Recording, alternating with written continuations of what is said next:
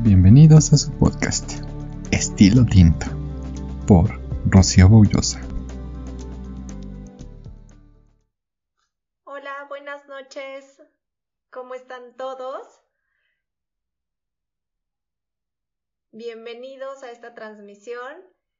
El día de hoy nos vamos a contactar con Lula. Buenas noches, buenas noches, bienvenidos.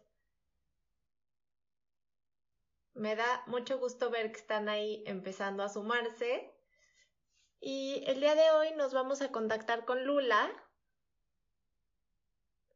que como todos saben, Lula es una chef maravillosa y famosísima, acompañándonos aquí en una plática de gastronomía mexicana, de vinos, de qué se quieren tomar en estas fiestas y ya se conectó. ¿Cómo estás, Lula? Buenas noches. Bien, feliz de estar aquí, Rocío. Muchísimas gracias por invitarme. Ay, no, muchísimas gracias a ti por aceptar. La verdad es que yo estoy contentísima de que estés y además te quiero decir que no solo yo estoy contentísima, me llegaban mensajes así por que te mandan de direct message como por atrás que nadie ve y todo el mundo me ponía, wow, Lula, felicidades, casi, casi, ¿cómo le hiciste? No, Así pues que eres muy famosa, todo el mundo está encantado de que estés aquí. No, pues un honor y sobre todo que me platiques de tu proyecto de Binardo, que nos pongamos al día, que tus seguidores, los que yo tengo, nos conozcan, porque seguramente hay mucha gente que no me conoce y seguramente hay gente que te quiere conocer a ti también.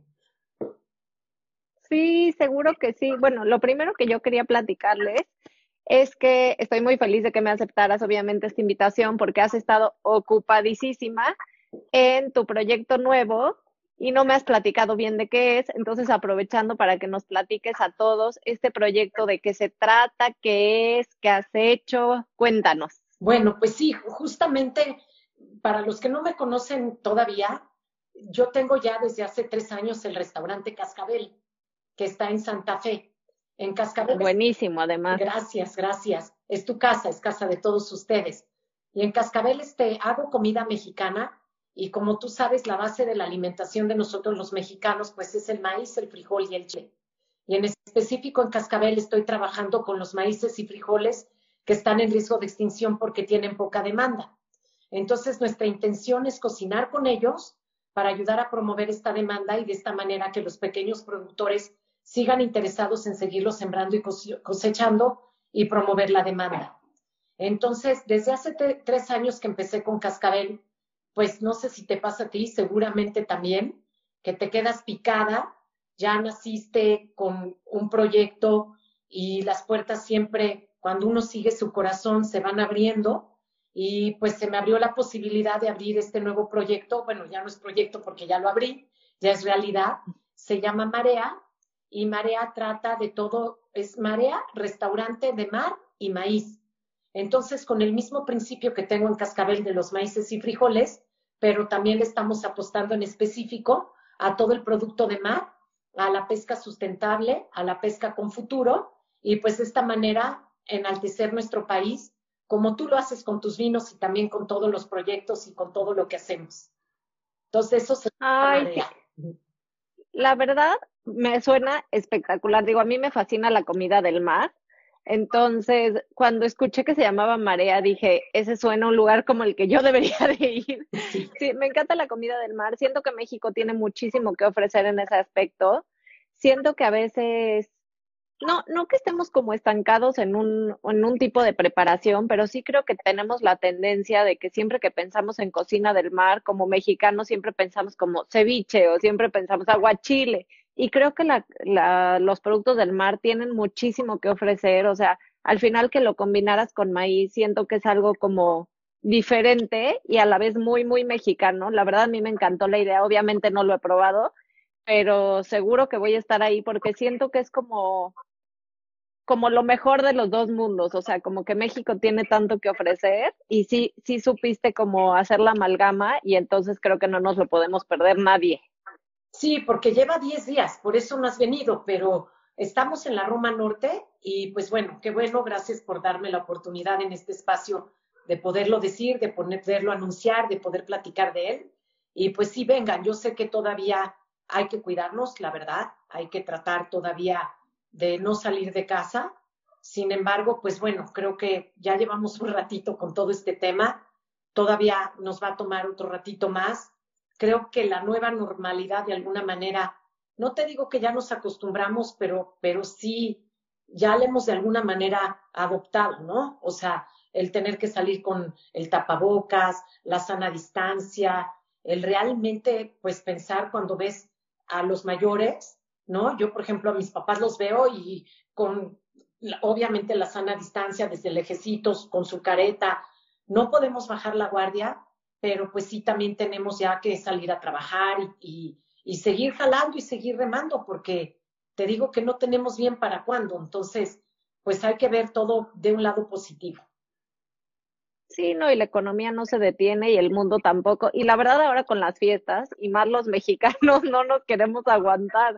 Como que siempre dices, bueno, no voy a hacer muchas cosas, pero solo esta de la cena de Navidad, no, bueno, por lo menos así están mis amigas. De solo nos vemos nosotras, bueno, solo un día, bueno, solo un ratito. Entonces a lo mejor es una buena oportunidad para que puedan conocer Marea, para que sea, aunque sea la salida de este año. Pero bueno, al final uno nunca sabe cuándo van a pasar las cosas, el proyecto tenía que abrir ahorita y yo creo que todo pasa por algo. A lo mejor fue el mejor momento para abrirlo y seguro que sí, porque va a estar buenísimo. Pues sí, yo creo que las cosas oh. llegan en su tiempo y hay que, te digo, ser positivos y pues también de alguna manera estamos generando empleos, ¿no? Y, y lo que es, ya ves que mi hashtag es hagamos país entonces, pues hacer país engloba muchas cosas, no nada más se trata de tratar de consumir local, tratar de, de, jalarnos los unos a los otros, sino de realmente seguir con este país adelante, cada quien desde nuestra trinchera. Oye, y aprovechando que dijiste que estaba en la Roma Norte, dinos bien la dirección para que puedan visitarte. Sí, se llama, bueno, ya dije se llama Marea, pero está en Tampico, Tampico 37, esquina con Sinaloa.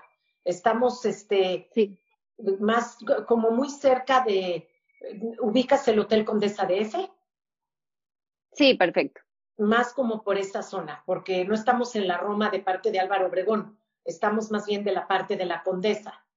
Y la verdad es que se está ah, Este cuadrante está, está también cerca Lardo, que Lardo pues es uno de mis lugares favoritos también. Entonces, También en mis lugares favoritos. Justo te iba a decir, no está cerca del Lardo, me sonó como que por ahí. Sí, o sea que ya sabes por dónde. Pero a mí me gustaría. En la zona de lo delicioso. Así es, así. Mira, mira lo que me llegó, mira lo que tengo. Sí, ya vi, ¿qué te pareció? Me encanta, me fascina. Te dije que ya tenía muchísimas ganas de probarlo. Por supuesto que este tiene que estar en Marea y en Cascabel de verdad me fascinó. También me hiciste favor de mandar el otro que es, los dos, a ver, espérame. Los dos son 2017. Sí, mira, te voy a platicar. Sí, platícame, platícame. Sí, los dos son de la misma añada, pero el de la etiqueta blanca es la etiqueta que yo ya tenía. Eh, es mezcla de Cabernet Sauvignon y Shiraz y pasa nueve meses por barrica de roble francés. La otra etiqueta es la nueva, que justo estoy lanzando en este momento y que está a la venta en Costco. De hecho, ahorita lo tenemos nada más en la tienda de San Antonio y de Polanco, pero es esta etiqueta negra, es mezcla de Cabernet Sauvignon y de Tempranillo y pasa un año en barrica de roble francés. Entonces, creo que la característica principal, o sea, como la diferencia entre ellos, es que la etiqueta negra se le nota más la barrica, es un vino un poquito como más serio, como más hacia las especias. Y el vinaro de la etiqueta blanca es un vino como más frutal, de notas más frescas. Sin duda tiene también especiados porque tiene mucho más shira, pero es un especiado que viene más de la uva y en el caso de la etiqueta negra es como más notas de barrica. Ok, la verdad es que ahorita yo nada más he probado el negro porque ni modo que me coma el mundo a, bocados, ¿verdad? ni modo que me tome este, todo para el live. Imagínate. No, pero, pero como tú dices, ya después en algún momentito adecuado también lo probaré. Este, me encanta que los dos este, tengan cabernet yo la verdad es que, no sé, digo, ahorita me platicarás un poco también tu historia personal, pero yo cuando descubrí el mundo del vino de una manera más consciente, porque en mi casa pues siempre hubo vino, mi papá, eh, que bueno, mi papá y mi mamá, mi familia, que somos buenos comedores, obviamente somos buenos bebedores, porque donde hay comida pues hay también bebida, ¿verdad? Hay amistad, hay alegría. Entonces sí, el vino era no una cosa del diario, pero sí algo común en las mesas, sobre todo pues los fines de semana, cuando había amigos, pero el mundo del vino en México era de alguna manera yo por lo menos lo que conocía y lo que veía eran nada más los franceses y los españoles, pues ya empecé a escuchar que si los chilenos y a veces que los argentinos, ahorita pues obviamente los californianos, pero yo sí tiene, híjole, no sé, bajita la mano, yo creo como unos 20 años que empecé a conocer los vinos mexicanos y, y yo sé que hay gustos personales para cada quien, pero yo creo que yo ya tengo mi paladar muy con los vinos mexicanos y aunque valoro y disfruto mucho otros, porque puedes encontrar mucho encanto en, en una gran variedad de, de, oferta que hay, y de países y de uvas, y etcétera, los mexicanos me fascinan.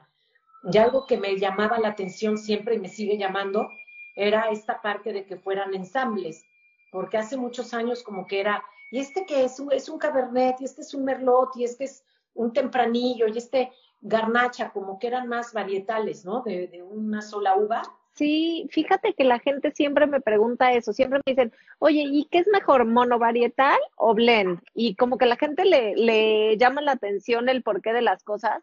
En mi gusto personal, y estoy hablando a mí como Rocío, la verdad me gustan mucho los blends.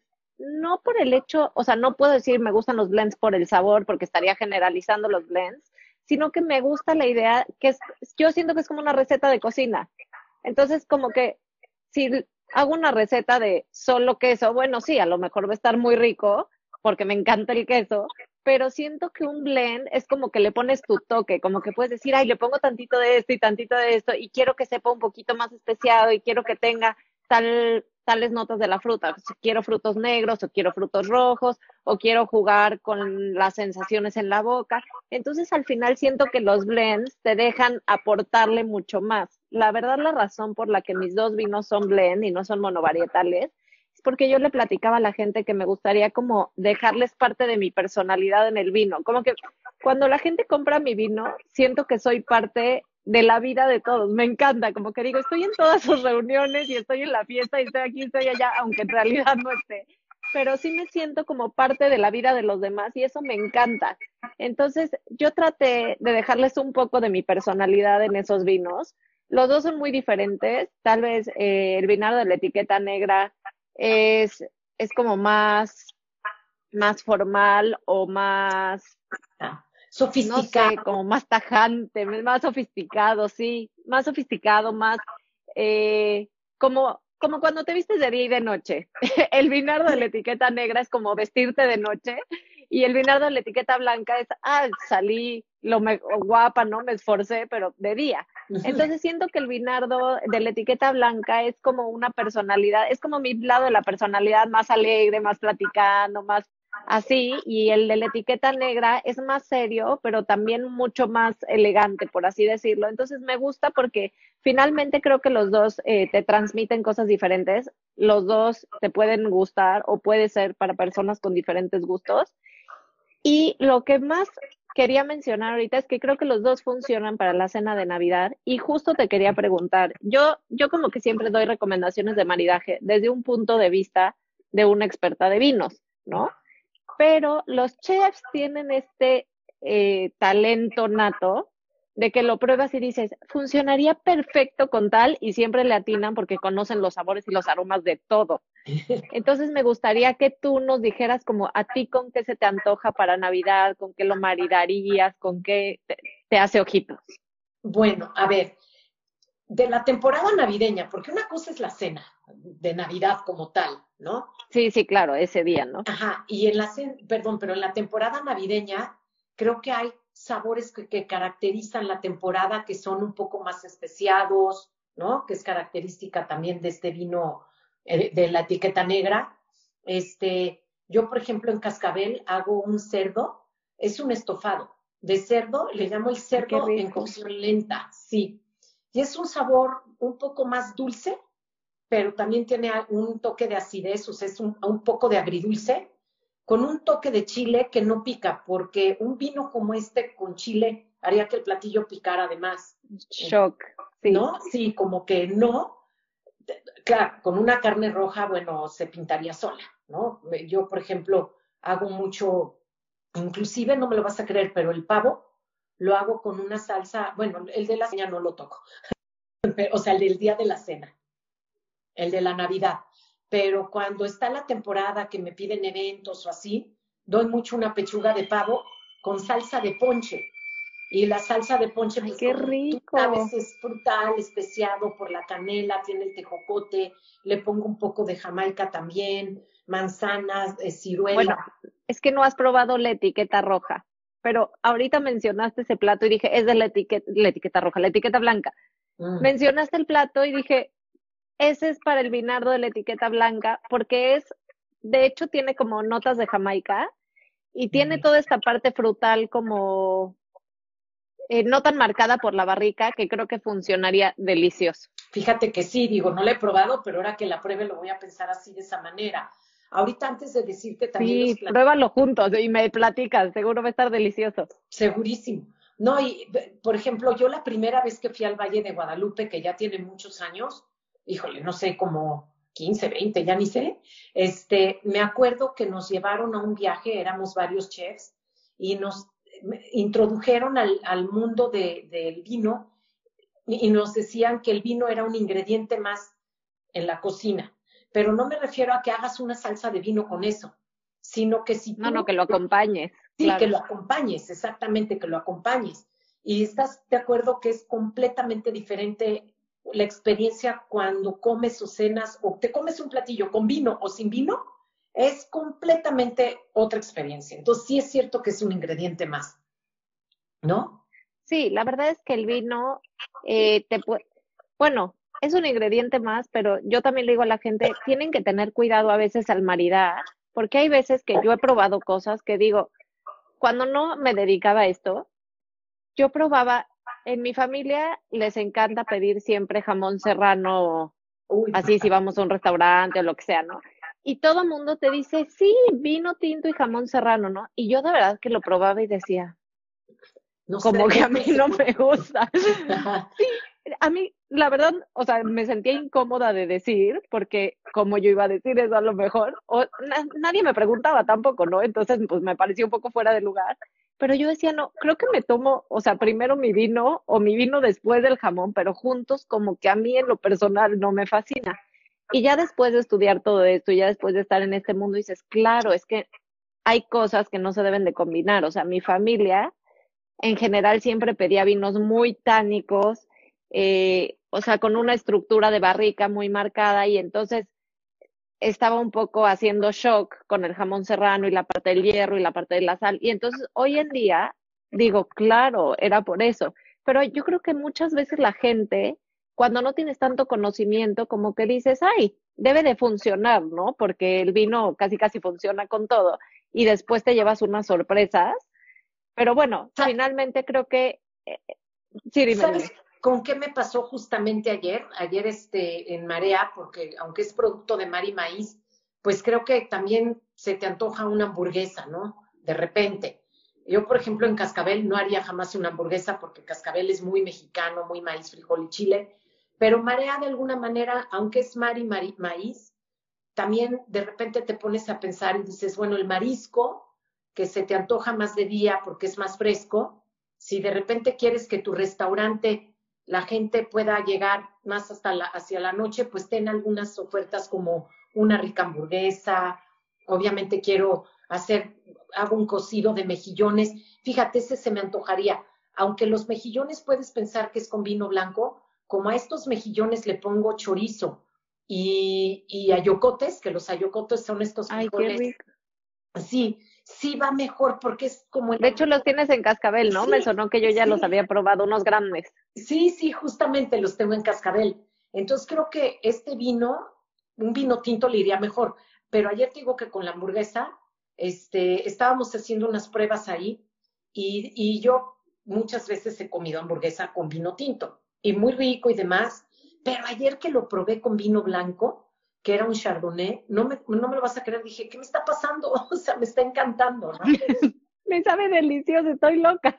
sí, sí, y sobre todo como estas no, ideas. Es que al final el maridaje es así. Yo creo que sí, y mira, estas ideas que uno tiene a veces de que nos enseñan en la escuela o en la casa, ¿no? De que la carne roja tiene que ir con vino tinto, los pescados y mariscos tienen que ir con vino blanco, y ciertas reglas que no necesariamente, como tú dices, funcionan de tal manera, ¿no? Entonces, ¿qué otro platillo? Mira, te digo, el cerdo en cocción lenta, además, el que te platicaba hace ratito, tiene de guarnición un puré de papa la parmesana, que de verdad tiene bastante queso parmesano, y creo que un queso maduro le va bien también con este vino. Entonces, le iría muy bien, eso sin duda, te apoyo. ya esto se me antojó. Sí, creo que los quesos pueden funcionar delicioso. También a mí se me antoja en lo personal con hongos. Siento que el vino tiene una nota como muy de tierra y me, se me antojaba con algo de hongos, pero siento que nuestra Navidad en México no es usual comer hongos. No, pero creo que eso es lo que a veces nos falta, como, como el poder poner cosas alternativas. Por ejemplo, nosotros en mi casa comemos el mero, bueno, cenamos el mero día de Navidad, ravioles. ¿Tú no? ¿Los ravioles? No, pero yo soy la excepción de la regla. En mi casa no cenamos nada que alguien cene. Entonces sí, está un poco extraño. En mi casa cenamos cordero. Uf, uf. Este le va. Sí, yo sé que. Claro. Digo, yo feliz de tomar ese vinardo de la etiqueta negra con el cordero que hace mi mamá, bueno, a mí me parecería espectacular. Pero sí, la verdad no es algo que la gente comúnmente cene. Entonces, fíjate que me pasa algo muy chistoso, que voy a los restaurantes y todo diciembre pido romeritos, pero te juro toda la temporada. Y la gente me dice, no estás harta de los romeritos, es que vas a comer romeritos en la cena, romeritos con tu familia, romeritos con la tía. Y le digo, justo en mi casa no cocinan nada de eso. Entonces, para mí, bueno, voy cazando los romeritos de todos lados y probando a ver cuál me gusta más, porque a mí sí, o sea, es algo que disfruto mucho de la temporada y que a veces no tengo en mi casa, ¿no? Entonces sí aprovecho. Claro, por supuesto, totalmente de acuerdo. Bueno, nosotros, por ejemplo, no creo que sea tan común, sino, ¿por qué no los que nos están viendo, que nos digan ellos qué cenan, qué acostumbran cenar en sus casas? Depende de lo que nos digan que acostumbren, este, pues vemos si, si, si tú sobre todo que eres la experta en recomendar el maridaje, pues nos vayas diciendo, ¿no? Este, te digo, yo los ravioles que comemos, sí creo que también, porque son rellenos de carne y con una salsa jitomatosa, se me antoja, ¿no? Este, sí, estaría muy rico. Sí, sí, sí. Bueno, y yo tengo que hacer una confesión. Ah, claro, el bacalao. Ahí me está diciendo mi amigo Toby que bacalao. Esto con el bacalao va muy bien, se me antoja mucho este vino. Sí, de hecho creo que podría funcionar muy bien el bacalao.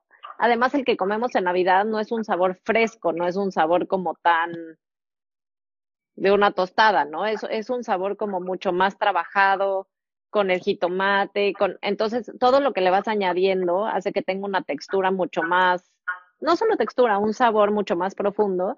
Y además el bacalao es un pescado que funciona incluso con vinos tintos.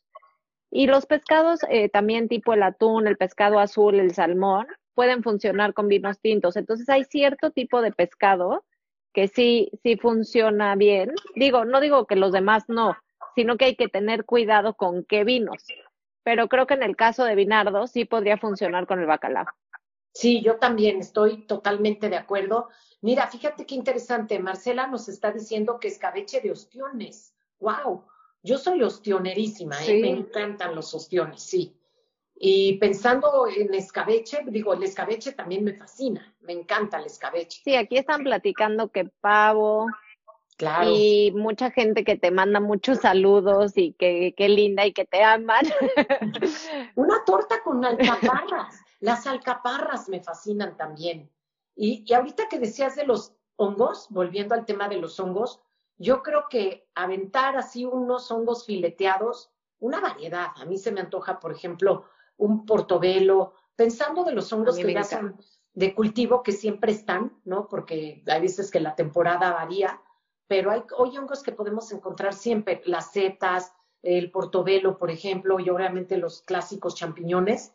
Creo que este, ponerlos francesas se me antojan con un poco de mantequilla y un poco de shallot por esta sofisticación, con el puré de papa y este vino y el pavo, qué rico, ¿no? Delicioso, delicioso. A lo mejor este año pido que no cenemos cordero y probamos porque se oye buenísimo. Oye, fíjate, aquí nos están diciendo las almejas gratinadas con romeritos Mazatlán.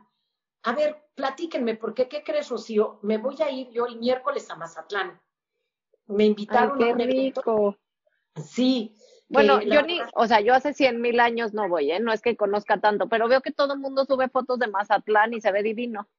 Sí, yo fui una, dos veces, pero una un poco más reciente también a un festival y me quedé con ganas de visitar marisquerías y diferentes lugarcitos, no me dio tiempo, pero ahorita justamente voy a servir una cena con otros compañeros chefs, un chef de allá que van a homenajear que se llama Marino y va otro amigo también chef que se llama Carlos Valdés, el Tatanca, y tu servidora nos vamos a aventar un menú de seis tiempos y obviamente con el producto de allá de Mazatlán y pues esas almejas con romeritos, óyeme, no es nada de mala idea. Qué bueno, ¿no? Sí, sí, que me pasen la receta.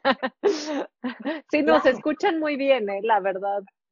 Sí, mira, hay mucha nueva cultura en gastronomía muy increíble, claro, en Mazatlán, por supuesto, me imagino. Y, y por ejemplo, hablando de, de, de todos estos otros guisos, que hace ratito también decían la pierna, ¿no? La pierna de cerdo, que generalmente la comemos con salsa de ciruela, pues también está muy bueno el vinagre. Delicioso. Delicioso. Y yo estaba pensando en el pavo que le ponen eh, arándano, también funciona bien. No sé si eso no, no es tan mexicano, pero creo que mucha gente lo hace como con arándano hoy en día. Y con esa salsa creo que quedaría muy bien. La parte de la acidez también puedes jugar ahí muy bien para maridarlo es que creo que ya hoy nuestro México y el mundo en general que se ha globalizado y que hay, que quien lo ve como algo positivo. Yo, yo, no sé, a mí me cuesta trabajo encontrar lo negativo. Claro que todo tiene su parte de luz y su parte oscura, pero a muchos así han dicho cómo la globalización ha permitido que de alguna manera nuestros usos y costumbres se pierdan, pero al contrario, yo creo que es parte de la evolución, es parte de, de, ser inclusivos, ¿no? De incluir diversidad, etcétera, siempre y cuando sigamos, sigamos teniendo presentes nuestras tradiciones, nuestro origen y darle cabida a todo, porque también los extremos, pues qué flojera, ¿no? Entonces, sí creo que esto que dices del arándano, ya hace mucho que pues para nosotros los mexicanos está en nuestras mesas, ¿no? Sí, no, y yo creo que cada vez adaptamos más cosas Incluso con los vinos, creo que también eh, tenemos una identidad como cada vez más abierta. O sea, no, no creo que podamos como definir el vino mexicano como el vino mexicano es así, ¿no? Como algunas veces decimos de vinos de otros países, como si tú pruebas el vino francés, tiene que ser de cierta manera. Creo que el vino mexicano se ha abierto en cuestión de que ya hacemos blends, ya hacemos monovarietales, se usan diferentes barricas, o sea, creo que la gente está experimentando, estamos experimentando con uvas que de hecho ni se consideraban aptas como para México. Hoy en día hay viñedos, bueno, y hay vinícolas, perdón, que hacen vinos de Pinot Noir y que hacen unos muy buenos vinos de Pinot Noir, como Don Leo, que a mí en lo personal su Pinot Noir me gusta mucho. Y, y era como algo impensable en México. Entonces creo que también es parte como de nuestra cultura o de la actualidad estar integrando otros sabores y estar integrando otras ideas, pero al final creo que es algo enriquecedor.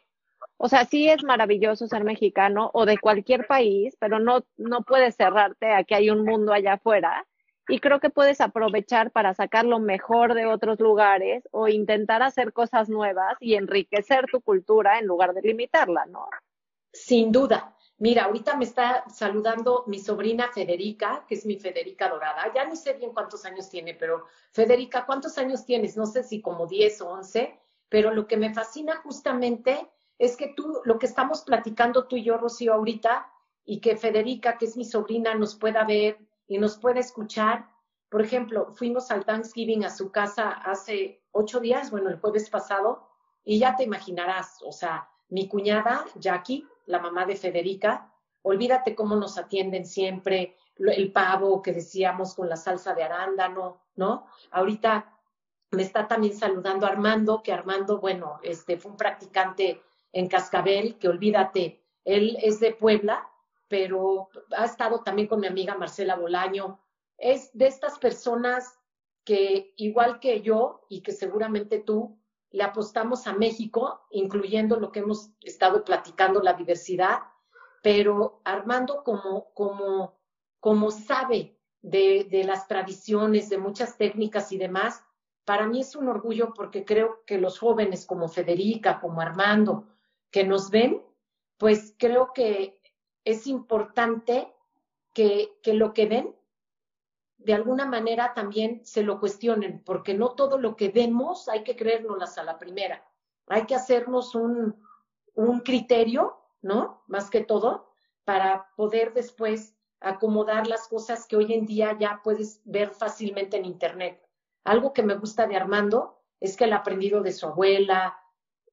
Yo en lo personal, lo que veo en Internet y lo que aprendo de las redes sociales y demás, lo, lo, lo, lo, lo, de alguna, más que absorberlo, lo meto en mí, pero luego con mi experiencia y lo que veo lo enriquezco y ya me hago mi propio criterio. No sé si te pasa a ti lo mismo. de procesarlo y no, sí, sí, claro. La verdad es que al final hoy en día tenemos mucha exposición y sí hay que tener como un filtro y un criterio propio, digo eso sin duda. Sí, pero platícame bien, Lucio, cómo es y hablando justamente del,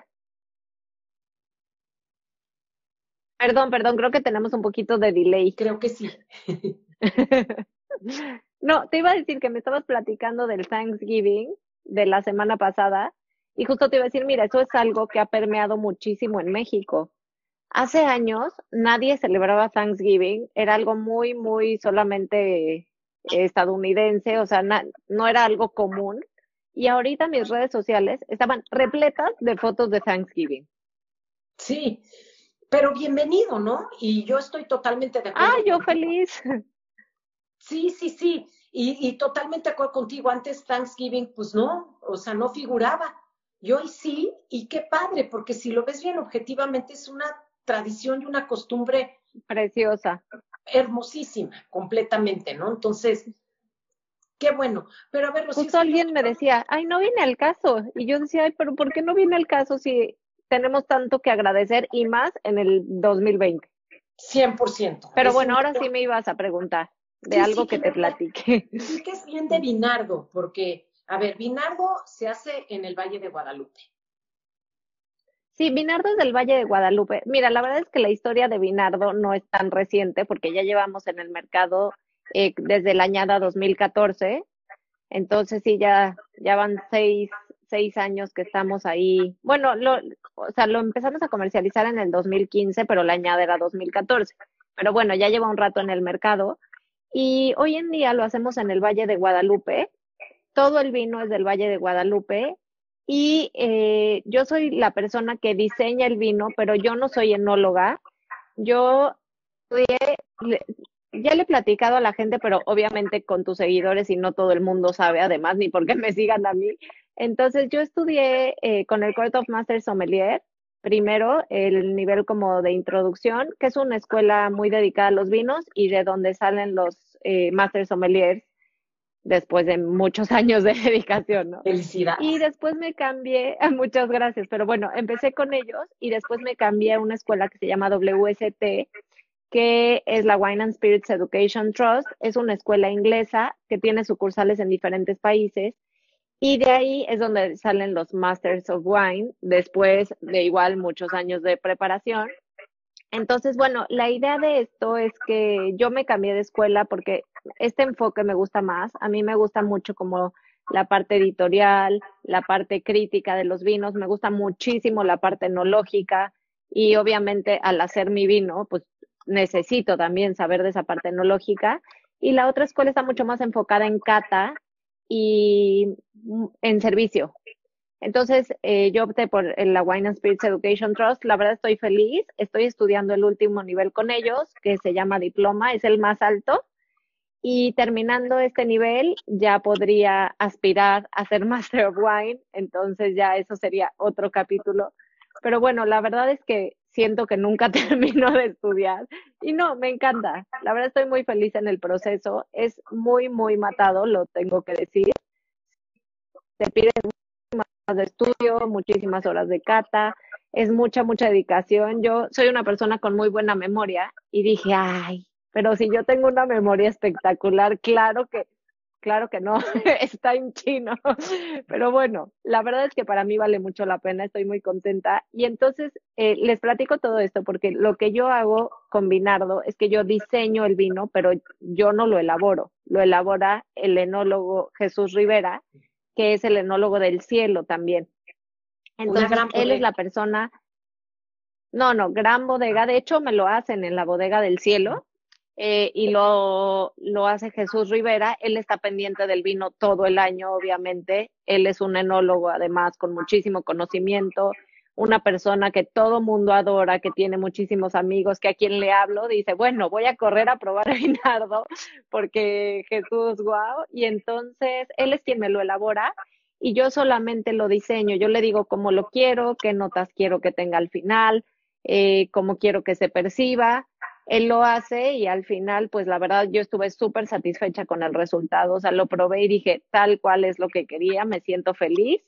Creo que encontró mucho, o sea, como que entendió perfectamente qué era lo que, lo que yo estaba buscando. Y entonces hoy en día el vino se hace en el valle y los hace él con todo su conocimiento y yo nada más lo diseño, pero bueno, también al final lo comercializo. Pues yo, yo te quiero aplaudir muchísimo porque creo que, por lo menos en mi caso, cuando yo pienso en vinos, pienso que tiene que haber toda una bodega detrás y que tienes que tener los viñedos y que la inversión, bueno, ni te la quieres imaginar, ¿no? O sea, piensas que en realidad en tu tiempo como que a lo mejor no te va a tocar. Pero tú que hayas tenido esa visión de haber, de, de tener tu etiqueta, de como tú bien lo estás diciendo, tú lo diseñas no lo haces, pero al final es tu etiqueta, es tu proyecto y nos estás enseñando que, que lo que uno sueña se puede alcanzar si lo tienes bien claro y encuentras la manera de encontrarlo. O sea, ves la manera de encontrarlo y de lograrlo más que todo. Yo estoy segura que más adelante, no, no dudo que vas a ser dueña de tu viñedo, de tu bodega, ¿no? Porque pues tienes lo que ya tenemos aquí, lo que más de alguna manera es más tangible tener el vino en la copa, poderlo disfrutar. Y ya de eso, pues, en lugar de ir de atrás para adelante, como más bien de adelante para atrás, está haciendo como de atrás para adelante. ¿Sí me explicó? Yo no me hubiera imaginado sí, jamás la verdad. una etiqueta. Te felicito muchísimo. Ay, muchísimas gracias. No, la verdad estoy feliz, estoy feliz de haberlo logrado, como tú dices. Es algo que yo en mi vida no me planteé. La verdad es que empecé este proyecto con otra persona y esa persona fue la que me lo planteó a mí y, y como que dije, claro, tiene todo el sentido, así como, como yo no lo había pensado y justo no lo había pensado porque pensaba como tú, tengo que tener un viñedo, tengo que tener un enólogo, tengo que tener personas que se dedican a eso y tengo que tener un experto en, en, agricultura y tengo que tener y tengo que tener, ¿no? Y tengo que tener millones de cosas y al final, pues ni tengo el dinero para hacerlo ni tampoco tengo la experiencia. O sea, aunque tuviera el dinero, diría, qué miedo hacerlo porque quiero un resultado positivo y que funcione, ¿me entiendes? Entonces, este esquema, la verdad, me, me tiene muy contenta porque hay alguien en quien confío y que es experto haciéndolo y entonces yo puedo dormir tranquila de que alguien está lo que yo dije, yo dije y que he podido como que aprovechar todos mis estudios y todo este conocimiento en un proyecto personal que me llena de satisfacción, la verdad. Entonces sí, el simple hecho de verlo en el anaquel, digo, wow, es mi vino. Hay veces que ni me lo puedo creer. Oye, pero, me imagino que así te sientes tú también con tus restaurantes. Sí, completamente. Y ahorita que estás diciendo todo este tema, digo, ya nos platicaste que es esta etiqueta negra que ahorita lo podemos encontrar en Costco, ¿verdad? Sí, pueden encontrarlo en el Costco de San Antonio o en el de Polanco, porque acaba de entrar hace dos semanas y estamos en esas dos tiendas.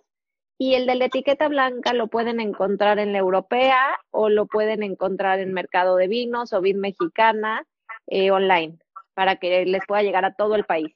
Qué gran regalo de Navidad, mira, este, hasta el del Costco, que de alguna manera uno va al Costco por muchas cosas, ¿no? Este, creo que es un gran regalo de Navidad y el Costco tiene unos buenos secretos bien guardados del vino en específico. Y de repente los encuentras, de repente no. Entonces aprovechen, porque sí, de verdad, es un gran regalo de Navidad. Mientras más lo tomo, de verdad, Rocío, más me está gustando. Me más fascina, de verdad. Pues sí. Sabes qué? que justo creo que tienes razón, porque conforme el vino se empieza a oxigenar, se abre mucho más. Entonces, seguramente cuando lo probaste, no, no estaba en su máxima expresión y conforme vamos platicando, se va oxigenando y ya te va enseñando toda su amalgama que tiene ahí para ofrecer. 100%. Sí tiene este carácter, como decíamos, tú, tú misma lo dijiste hace rato, ¿no? No, no tenemos que encasillar a que los vinos mexicanos tienen cierta mineralidad o, cierto sabor. No, pero el terruño sí tiene todo que ver. Y como te digo yo, para y el clima, sin duda. Sí, y el clima, el terruño, y, el clima, o sea, ¿no? Y, y sí no es lo mismo un Pinot Noir de Francia que uno de California o que uno de México, aunque sea la misma uva, ¿no? Y este vino. Sí, de hecho, yo creo que no se parecen en nada. No, nada, nada. O sea, si dices, ok, o sea, porque encasillamos, ¿no? Un pinot no es como ligerito, ¿no? Pero de repente tiene. de repente no. No, de repente no, nada. Y sí, este vino que yo, es que yo sí, de verdad, yo sí insisto, yo ya estoy, no sé si es acostumbrada o qué, con los vinos mexicanos y pruebo otros y me gustan, pero no me rayan. Y este sí me rayó. O sea, sí me encanta, de verdad, me fascina de verdad qué buen regalo va a ser este de, Navidad. Este, simplemente, si no lo quieres regalar, llegar a la cena de Navidad, no con las manos vacías, sino con algo, creo que esto es una gran ofrenda, de verdad, un gran, un gran regalo. Y más me gusta saber, es que nunca me lo había yo planteado, o sea, hasta que te conocí y hasta que conocí Vinardo y me platicaste que es una etiqueta tuya, yo decía, pero a ver, ¿Por qué? ¿En dónde está la bodega? ¿Y dónde está el viñedo? ¿Y cómo? Y ya ahorita que me dices, bueno, hace cuenta que me, me abriste un panorama que hace, yo creo que hoy en día, con las cosas difíciles que hay, siempre podemos conectar con algo que era una opción que no tomábamos en cuenta. Y el poder tener tu etiqueta con alguien, como tú dices, quien confías, que ya tiene la tecnología y demás, pues es una manera de salir, ¿no? Yo me acuerdo cuando hice mi libro, de cocina no tenía yo una editorial y decía, pues no, si no tengo editorial, ¿cómo? Y si no había editorial, pues no había distribuidora. Y ya de repente me ayudó mi tía, que es una editora independiente. La distribución a lo mejor no fue la de siempre comercial, pero hubo manera de sacar el libro y creo que ahorita este es un ejemplo con el vino. Sí, la verdad creo que al final en la vida hay que buscarle y que cuando tienes un sueño o algo que quieres hacer, ponerte la pila para que no se detenga. O sea, a mí muchas veces como que me dijeron, ay, pero es maquila y yo no, no me estás entendiendo. O sea, no es que mandé a hacer 200 playeras. O sea, yo lo diseñé, yo decidí lo que quería hacer, yo le invertí mi tiempo, esfuerzo, conocimiento. O sea, no es que un día me levanté y dije, voy a comprar 100, no sé, chocolates vaquita y los voy a vender. O sea, no, es, es un proyecto en el que puse mi corazón, mi esfuerzo, mi tiempo. Yo hice la etiqueta, yo elegí el diseño. O sea, entonces al final es algo en el que, o sea, en el que sí estás involucrado, en el que inviertes mucho tiempo y que finalmente tú, o sea, yo no soy capaz de tener toda la infraestructura para hacerlo sola, pero al revés, finalmente yo tendría que contratar un enólogo de todas formas solo que lo tendría en mi propiedad. O sea, creo que eso no es como un plus para una persona decir, Rocío lo tiene ahí le paga de tiempo completo. Más bien es, es un proyecto que la vida me dio la oportunidad de hacer y que sin duda estoy feliz y realizada y, y, me siento muy contenta de poder llegar a la gente de esta manera. Obviamente no tengo la producción que tendría una gran vinícola, pero con la producción que tengo creo que puedo pues puedo ser parte del mercado. Ya eres. Y la prueba es, la prueba es como por ejemplo estar en Costco. Y la verdad para mí Costco sí es un lugar, o sea, que estoy muy contenta de estar porque es un lugar donde yo personalmente he descubierto muchos vinos que me encantan.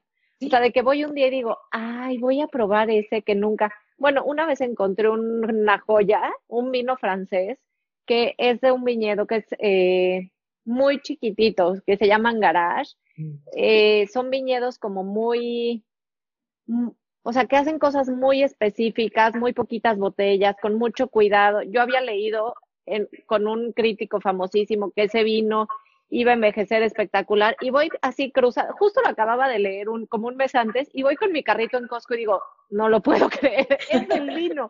O sea, estaba pero en shock y digo, yo no sé cuánta gente sabe que ese vino estaba ahí, ni siquiera sé si vendieron mucho o poco, pero bueno, yo estaba encantada con mi vino. Entonces, al final creo que Costco es un escaparate maravilloso para los vinos y maravilloso para conocer cosas nuevas, porque la verdad es que pues los compradores sí, sí eligen las cosas con cuidado, entonces yo siempre me aviento, esa es la verdad. Por supuesto. Y justamente, Rocío, lo que estamos platicando ahorita Saludos a todos los que nos están mandando saludos. Como dice Armando, además apoyar los productos mexicanos en este tiempo es imprescindible. Ay, sí, y, es, a lo que yo me refiero de hagamos país, ¿no? Entonces tú, como, como sommelier, con toda la preparación que tienes y lo que te falta, porque tienes todavía un futuro que descubrir y que caminar, ¿no? Sin duda brillante. Eh, pues si no nos juntamos, si no nos jalamos, ¿no? No, no hacemos país. Entonces, como dice Armando, ahorita más que nunca es imprescindible. Y sí me gustaría que me digas qué planes siguen. O ahorita es nada más como estar tranquila. O qué tiene Binardo y Rocío para planes, no sé si a corto, a largo plazo. ¿Qué sigue para Rocío y Binardo?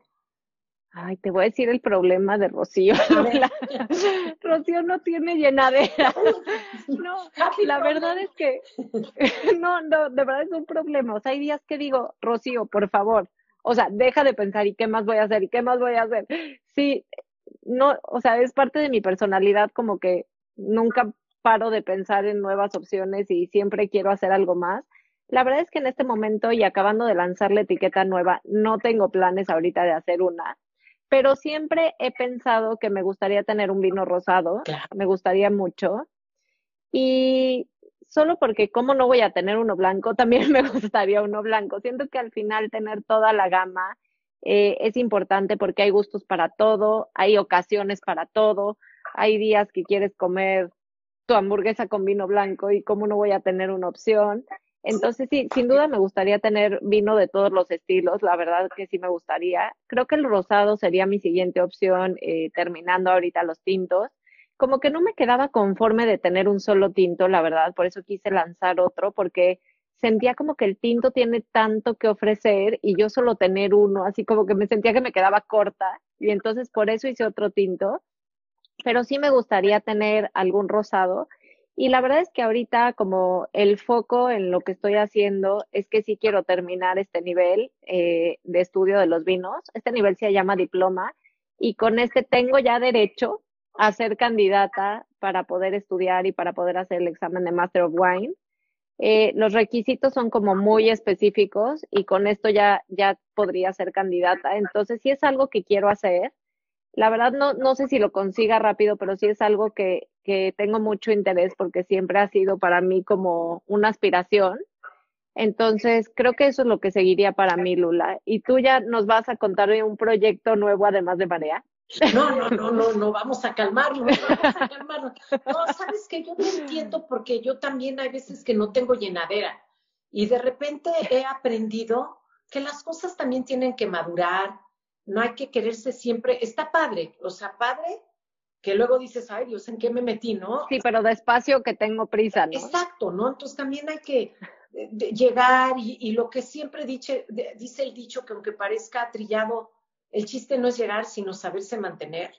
Eso tiene todo una profundidad, ¿no? Entonces, no, yo ahorita mm, con cascabel y marea, la verdad, tengo más que suficiente. Este, sí creo que, hay, vuelvo a repetir, sobre todo ahorita con esta, este tiempo que, que yo creo que lo que más estamos aprendiendo es vivir al día. Sí tenemos que tomar en cuenta la permanencia y la continuidad. y yo creo que ya con tener continuidad ya es como, como, no mucho porque nunca maravilloso. va a ser suficiente, pero ya es maravilloso, exactamente, ¿no? Mira, ahorita este, Hay que apurarse despacio, nos dicen. Y me estaba diciendo que qué tal mi experiencia en el Bo, en el Hotel Bo, que fui a Chiapas hace como tres semanas. Este, te digo, mira, yo me siento bien afortunada, Rocío, porque me han invitado a varios lugares. Ahora, como me voy a Mazatlán la semana que entra, te digo que me fui hace dos, tres semanas a Chiapas y una semana antes me había ido a Ensenada. Todo lo que no viajé en todo este año, porque este año la verdad es que no he tenido ningún viaje de placer, por lo mismo. No, pero ahora quién te quita lo bailado. No, ahora quién me quita lo bailado, pero, pero fíjate que con todas las precauciones, los viajes que he hecho, que ya te dije han sido dos, uno en Senada, al Valle de Guadalupe justamente, y otro a, a Chiapas, y ahorita que me voy a ir a Mazatlán, pues ha sido realmente para poder aprender más de nuestra cultura, de los usos y costumbres que tienen en donde me invitan a mí a conocer y a ver, que generalmente es a ver cómo las cocineras y los cocineros tradicionales llevan a la mesa hoy en día lo que ya tenían, pero lo que hoy de alguna manera ya es actual, ¿no? Entonces, el Hotel Bo, ¿tú has ido a Chiapas? No, nunca he tenido el placer. Bueno, pues ya te tardaste. ya sé. Sí, de verdad, en cuanto puedas, porque yo ya es como la tercera vez que voy, bueno, no como, sino la tercera vez que voy. Chiapas es más que enorme. Es, una obligación, ¿no? Es una obligación de verdad. Este, San Cristóbal de las Casas es como de alguna manera la ciudad que tiene como más diversidad. Sin embargo, parte del encanto de Chiapas es toda la cultura ancestral que sigue viva hoy en día, ¿no? Y si vas a Chiapas, si vas al Hotel Bo, vives justamente esto, esta experiencia que lo, lo que es un México contemporáneo, pero que siempre está basado en, en el México ancestral, ¿no? Este, dice, ah, Armando dice que, este, ay, hice práctica, ah, también hiciste prácticas en el BO, Armando, te digo, Armando que hizo prácticas en Cascabel, que hizo prácticas con la chef Marcela Bolaño, que es nuestra Armando está en todo. No, es que de verdad Armando es una joya. Armando, ¿sabes qué es lo más cañón? Que todos le decimos, Armando, cuando quieras, aquí tienes tu casa y aquí vas a tener tu lugar. Pero además conozco a mis amigos y mis amigas chefs que estuvieron con Armando y todos le decimos lo mismo, porque es una joya. Y, Armando no se queda con nadie. Pues, ¿dónde andas ahorita, Armando? Por su, por, sí, ya platica. Armando, métete en la conversación. mi amigo Carlos Janón, que también es un gran chef, que dice que Chiapas es muy bonito, es hermoso. Ahí debe de estar algún familiar, una familiar tuyo, Cristina Bollosa, ¿no? Sí, es mi mamá.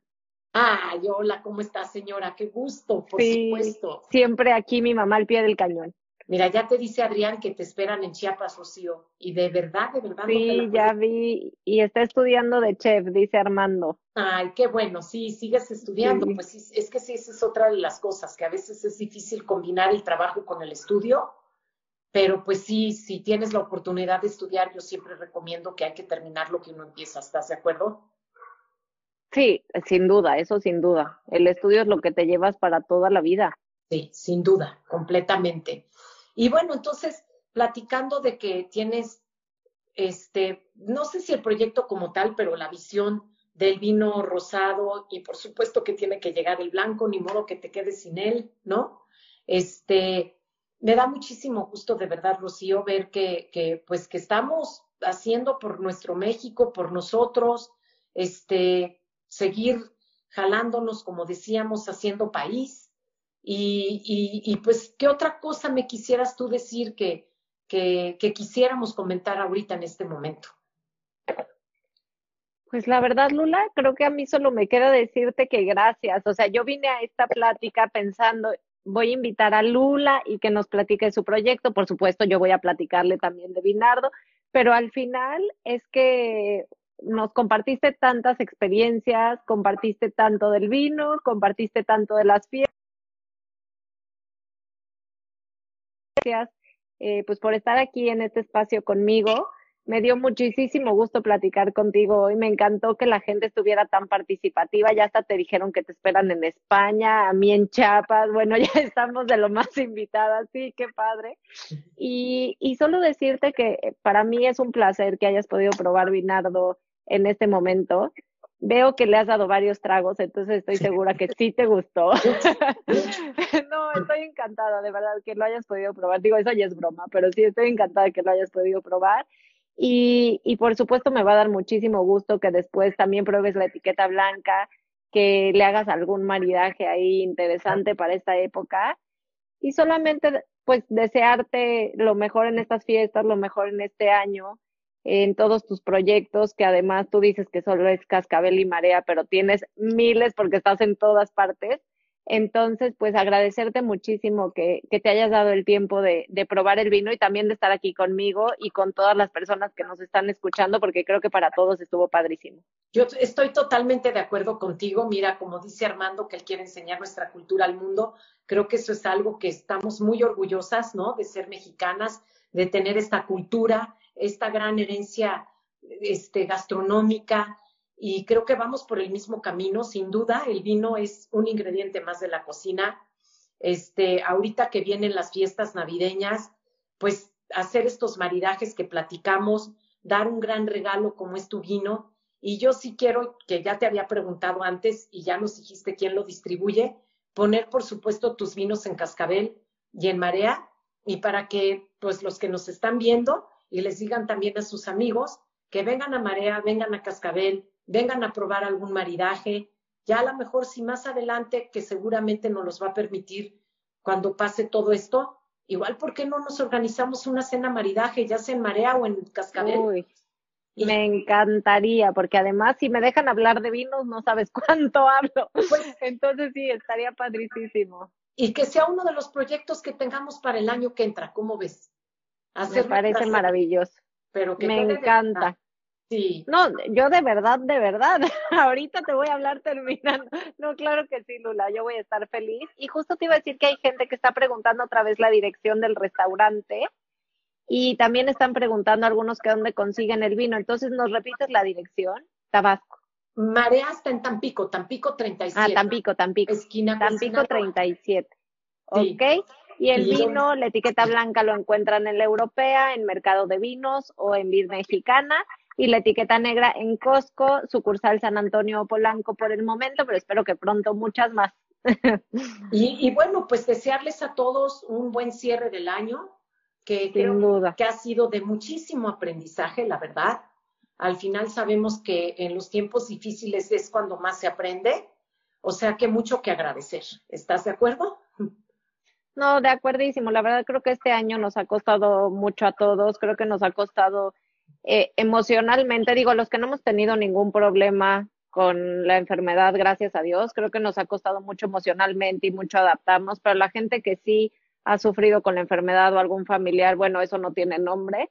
Entonces creo que sí ha sido un año muy difícil, pero bueno, creo que podemos sacar muchas cosas positivas, muchos aprendizajes y, y también sacar creo que lo que sirvió a nivel mundial es que todo mundo está revalorando lo que tiene. Entonces sí creo que es un momento para valorar mucho a la familia y de disfrutar el vino en la cena, porque Lula nos está invitando a que esta Navidad todos prueben vinardo y por supuesto prueben marea. Y, y quiero nada más terminar diciendo que el destino es importante, o sea, llegar a un destino, pero hay que disfrutar el viaje también. Saludos por ahí que está Silvia, mi amiga adorada. Y pues bueno, a disfrutar el viaje, no nada más el destino. Feliz año a todos y Rocío, que para el año que entra quede la cena maridaje. Claro que sí, les vamos a estar platicando por aquí, pero por supuesto que la hacemos. Y muchísimas gracias por tu tiempo, Lula, por el espacio. Feliz Navidad y que llegue un año muy positivo para todos y lleno de cosas lindas. Saludos y nos vemos el siguiente año. Muchas gracias. Que estés muy bien, Lula. Igualmente. Gracias a todos. Gracias. Bye.